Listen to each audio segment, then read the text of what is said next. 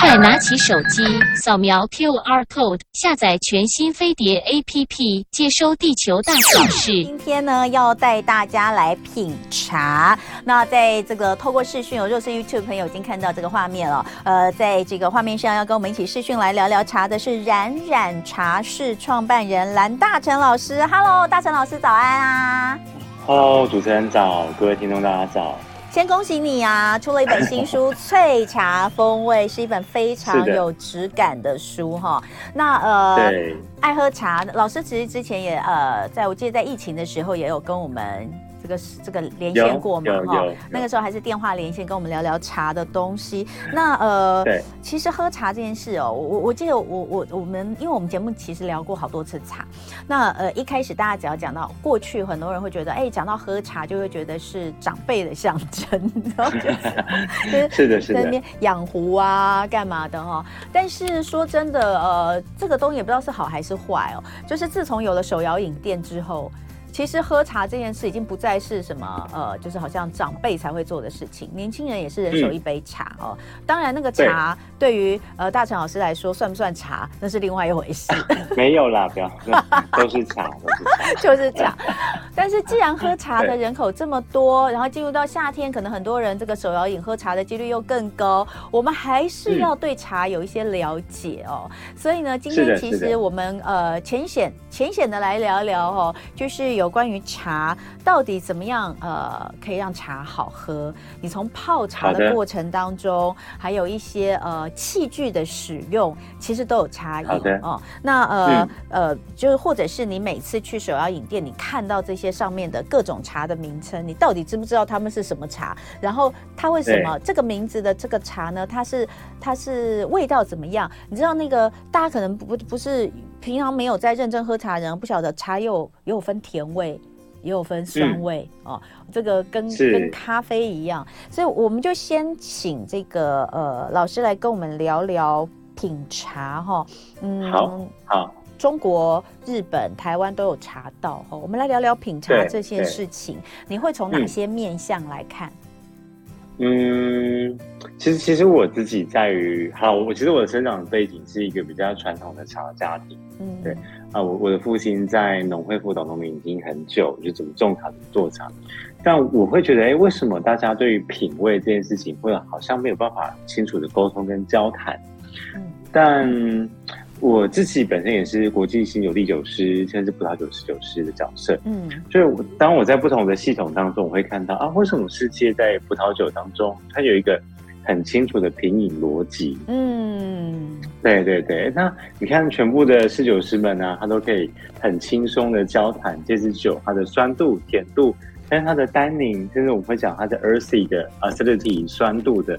到底有 full body 或是怎么样？还有一些专有名的名词，就是它其实就是在形容口感的感觉，对，就是所以我们一直在讲说，呃，我希望能够把茶建立一个很好的品饮逻辑，就跟葡萄酒一样，嗯，是是是是是。哎、欸，所以我想问一下，因为像在你的书里面，其实就有针对这个部分来做一些。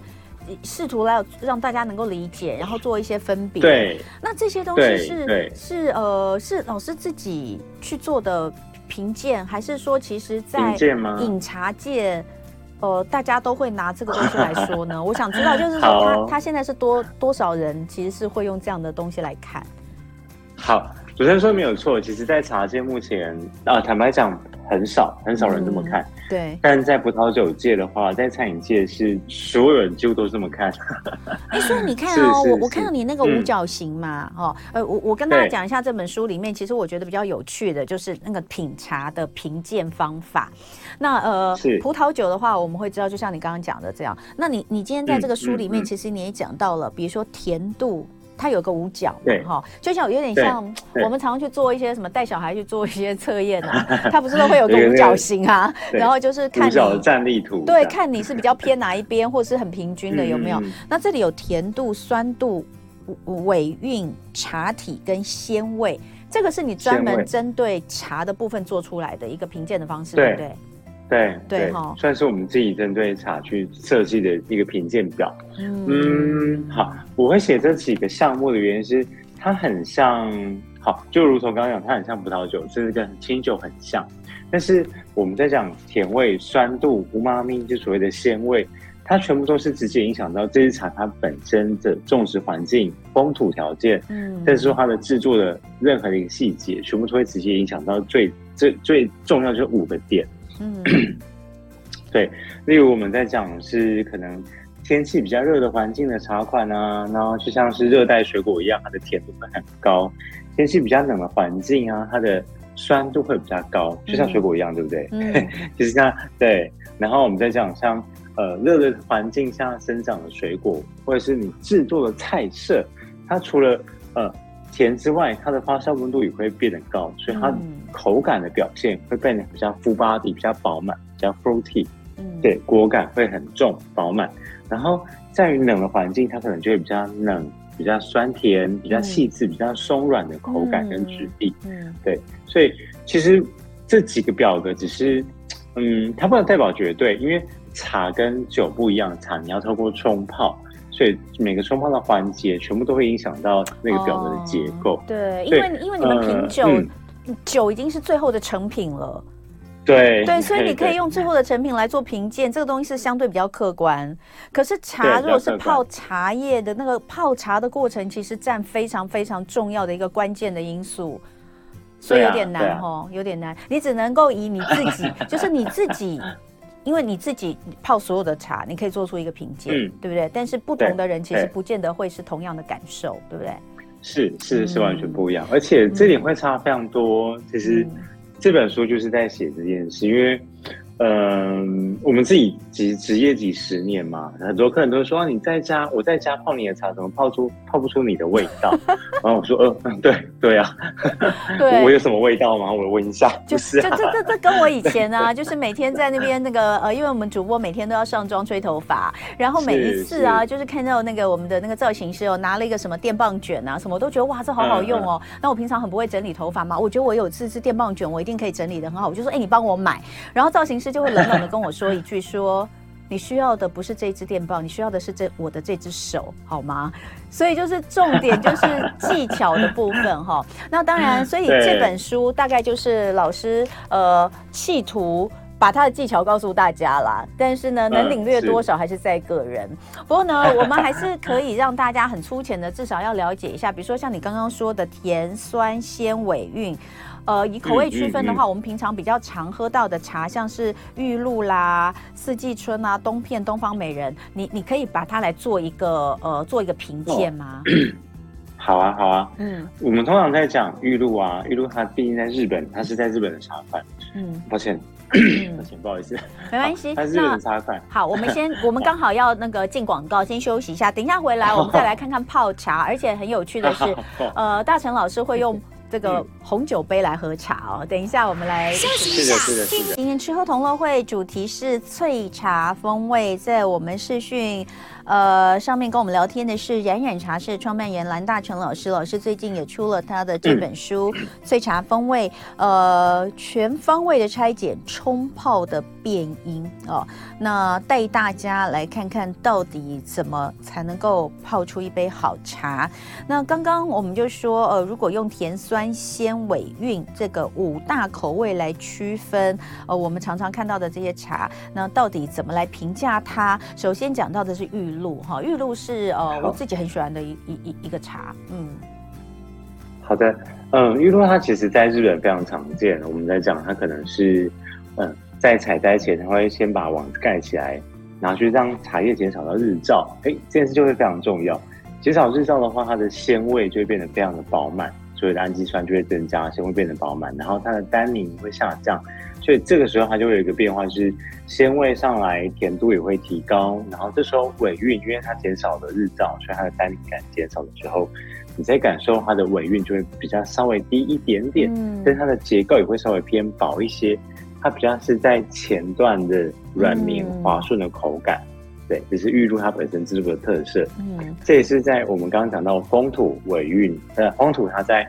寒冷国家才会出现的风味表现，嗯，是的。那像四季春呢，也是呃大家很常喝的一款茶哈。是，对。好，那四季春它在南投县民间乡，对，是最大的种植区域。嗯、然后你可以想象民间乡它是一个海拔比较低、日照很充足的环境，那你就可以想到澳洲酒、南非酒，甚至我们讲比较南法的酒款，它的日照很充足。嗯，甚至我们讲热带水果一样，所以它的甜度会很高，香气会很张扬。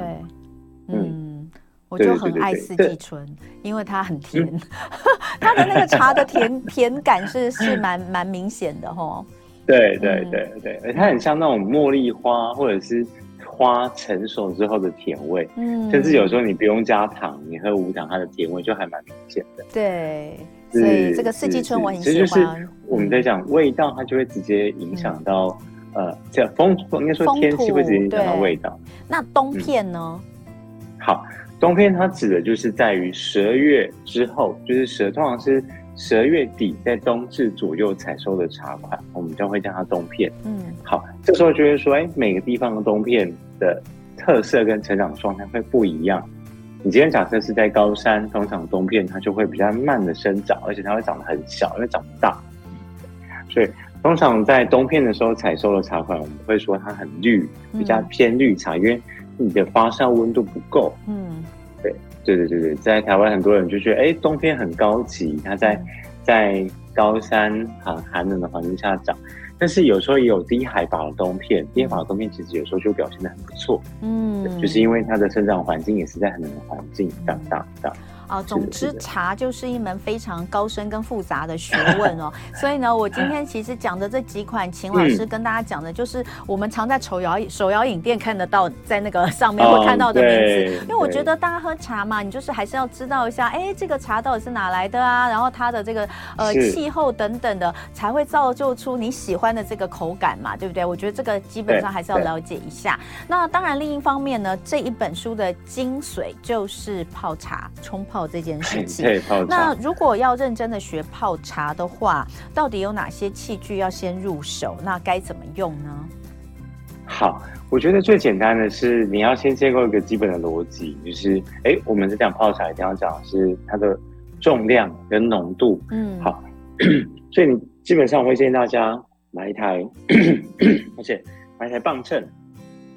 他们有一个磅秤，像我们在厨房啊，都会有什么电子秤，就是可以帮助你称一些什么面粉啊，对对对，就是汤汁啊，嗯、对，就是当你有电子秤的时候，你就可以很清楚的知道我到底要用多少模容量的器具来放多少容量的多多少克重的茶。对，啊，这件事我觉得是一个在学习泡茶很嗯基本啦，基本对基本的最基本条件，嗯，就是你要先有一个基本逻辑好。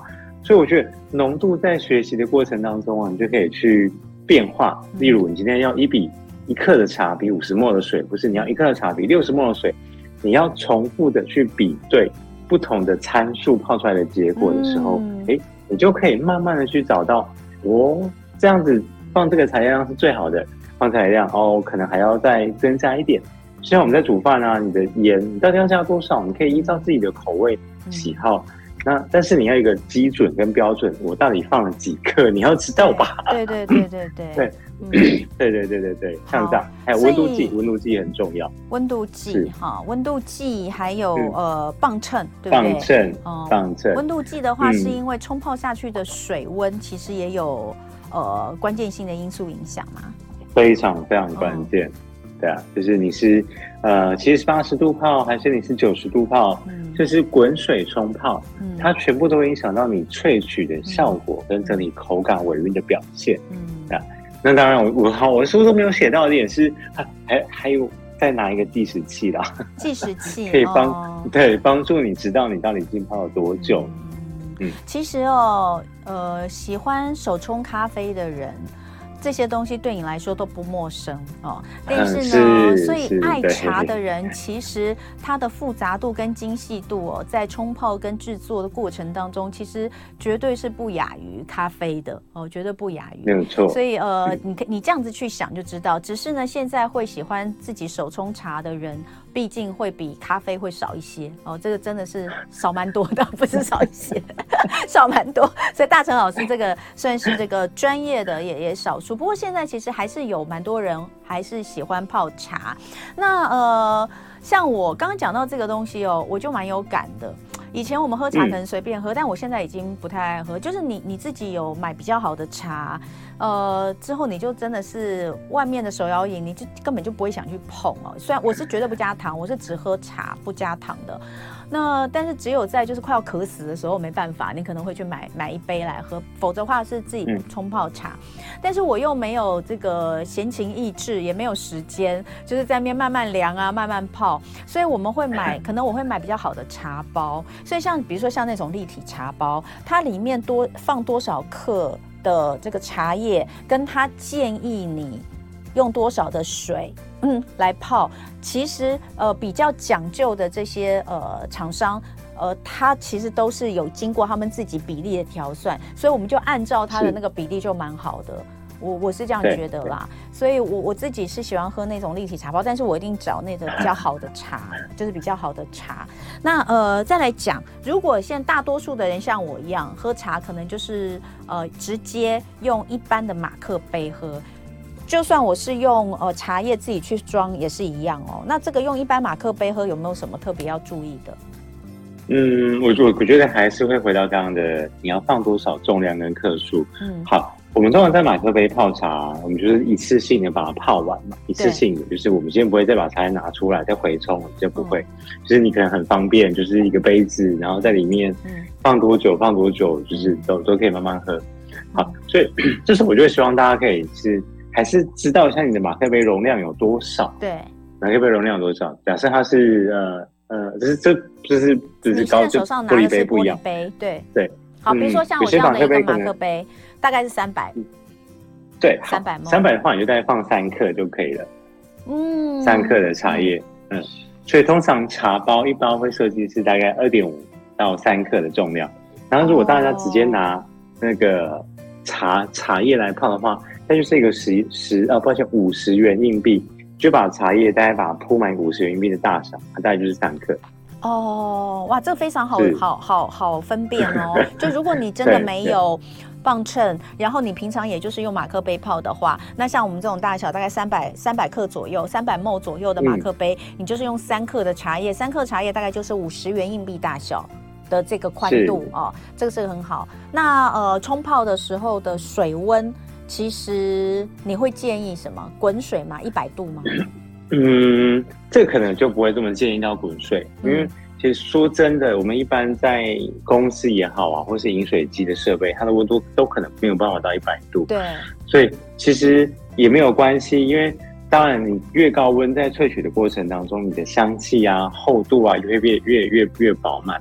那是因为你马克杯会放很久，就是你会泡着很久，你可能是上班一三个小时，你就把它才把把才会把它喝完，所以通常温度我就觉得马克杯泡就没有关系了，对啊，就是你基本上它是在九十就可以。哦，就基本上意思就是，老师说马克杯就是一个简单的方式，所以你不用太纠结，大概是这个意思。然后就是不用那么，哎、啊欸，但是你建议你不建议你你会建议茶叶一直放在里面吗？